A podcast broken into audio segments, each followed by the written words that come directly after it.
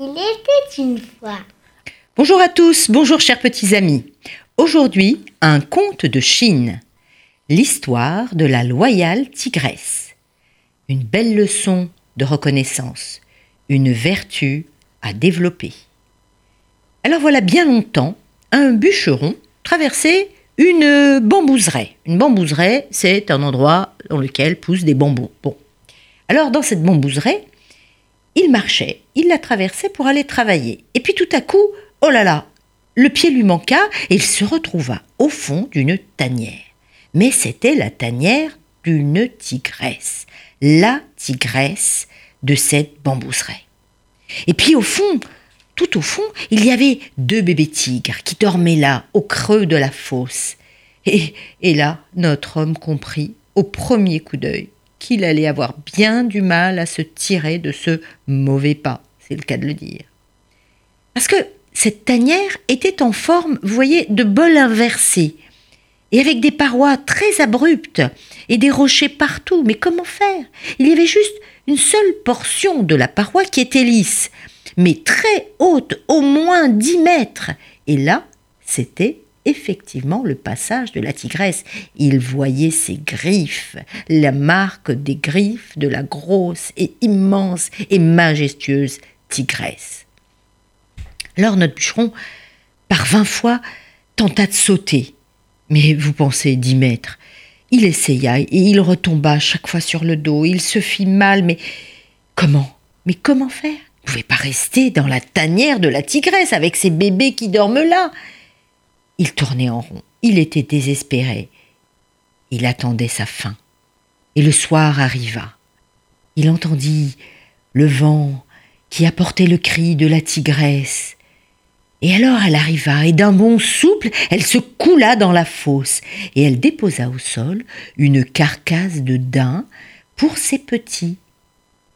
Et puis elle semblait apercevoir juste à ce moment-là le bûcheron accroupi dans un coin, tout tremblant il avait peur, le pauvre. Enfin, elle l'avait senti, évidemment, mais elle préféra d'abord donner à manger à ses petits.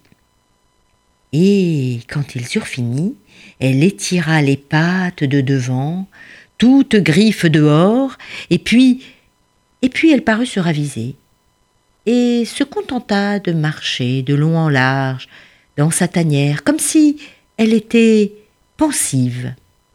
Et pour finir, au lieu d'attaquer notre pauvre homme, elle tendit à l'homme un bout de viande, et non pas un coup de patte.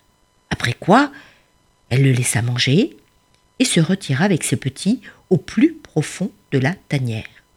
Oh, le pauvre bûcheron, il n'en menait pas large, et pourtant il, il pensait Mais comment est-ce possible? Peut-être que la tigresse n'avait pas faim, mais au matin, c'est sûr, au matin, elle allait le dévorer. Pourtant, au petit matin, eh bien, la tigresse ne lui jeta même pas un regard. Elle bondit hors de la tanière et disparut. Ah Notre bûcheron souffla, il respira un peu. Il se dit J'ai quelque temps pour, euh, pour réfléchir, pour savoir comment je vais sortir d'ici. Et la tigresse, la belle et majestueuse tigresse, réapparut au milieu de la journée. Et cette fois, elle apporta un chevreuil qu'elle partagea avec ses petits. Et tout comme la veille, elle accorda quelques bas morceaux au bûcheron qui était vraiment affamé, qui les dévora en silence. Il tremblait de peur. Quand son heure viendrait? Mais quand allait-elle le dévorer? Et puis ce manège se poursuivit plusieurs jours et plusieurs semaines. Et puis le bûcheron s'accoutumait à la tigresse et la tigresse semblait l'avoir adoptée, on va dire. Un jour, comme les petits prenaient des forces, la tigresse les plaça sur son dos et d'un bond, d'un bond puissant, elle sortit de la tanière. Alors notre bûcheron horrifié de tout à coup de se sentir seul dans cette fosse il se met à hurler au secours, au secours, tigresse, ayez pitié, sauvez-moi, majesté. Presque aussitôt, alors là, la tigresse redescendit dans la fosse. Elle s'agenouilla, pattes de devant repliées sous elle, inclina la nuque devant le bûcheron. Il se hissa sur son dos et d'un bond, la tigresse se sortit à l'air libre. Elle fit descendre le bûcheron et reprit ses petits et disparut. Et l'homme était à la fois soulagé, mais tout à coup il se sentit bien seul, dans ces hautes herbes, au milieu de rien. Il n'entendait pas un bruit, pas un vent qui sifflait, rien. Il se sentit de nouveau perdu, alors il rappela Tigresse, non, Majesté, Majesté Et contre toute attente, la tigresse réapparut, ses yeux d'or se plongeant dans ceux du bûcheron. Il tomba à genoux devant elle. Majesté, vous avez eu la bonté de me laisser la vie sauve, mais à présent me voici en grand péril. Je vois mal comment échapper aux bêtes féroces. Et afin d'assurer ma sécurité, auriez-vous l'immense générosité de m'accompagner jusqu'au bord du chemin? Je vous en serai reconnaissant jusqu'à la fin de mes jours. Bah, figurez-vous que la tigresse, après cette belle phrase presque poétique, acquiesça d'un hochement de tête. Et elle emmena le bûcheron au bord de la route.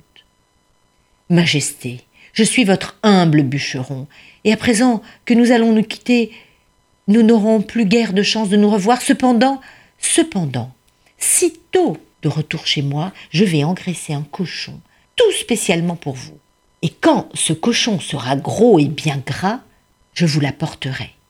Alors, rendez-vous dans un an, à la même heure et au même endroit. Et venez, vous aurez un beau festin. Ne l'oubliez pas, Majesté, moi, je ne vous oublierai pas. Eh bien, la tigresse hocha la tête, et le bûcheron eut les larmes aux yeux, et la tigresse semblait même un peu triste. Quand le bûcheron arriva chez lui, il raconta son extraordinaire histoire.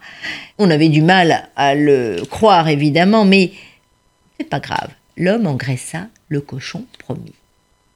Et puis arriva la date. La tigresse, elle non plus de son côté, n'avait pas oublié ce rendez-vous. Mais elle se présenta au bord du chemin un peu plus tôt, un peu en avance.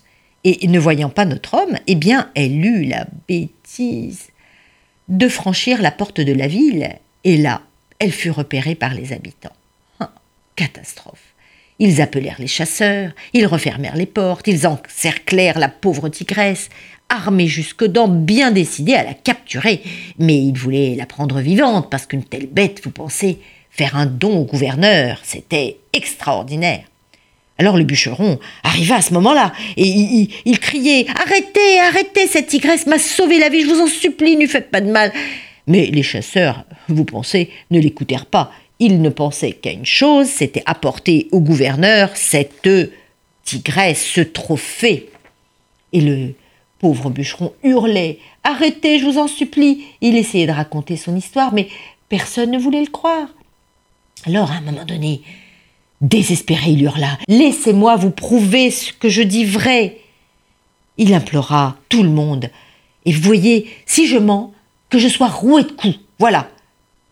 Bon. Alors, il y eut un silence. Il passa les bras autour du cou de la tigresse. Et il lui dit, le cœur battant Majesté, n'est-il pas vrai que vous m'avez sauvé la vie? Et la tigresse acquiesça en hochant la tête. Majesté, n'est-il pas vrai que vous avez passé la ville parce que nous avions un rendez-vous Et de nouveau la tigresse hocha la tête.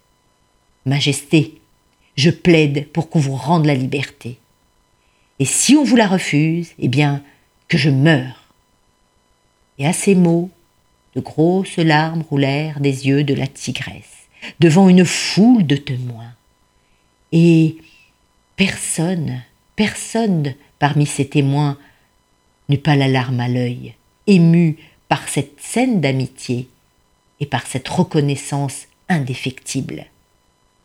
Alors, bien sûr, tout le monde fut bouleversé et la tigresse fut libérée. Et notre petit bûcheron, tremblant d'émotion, reconduisit son ami au bord du chemin avec le cochon promis. Elle savoura sa récompense se retourna vers le bûcheron, et la tigresse le regarda longuement une dernière fois et s'en fut. Plus tard, l'endroit fut nommé en son honneur. Ce sera le district de la loyale tigresse. Voilà à quoi mène une reconnaissance partagée. Au revoir à tous.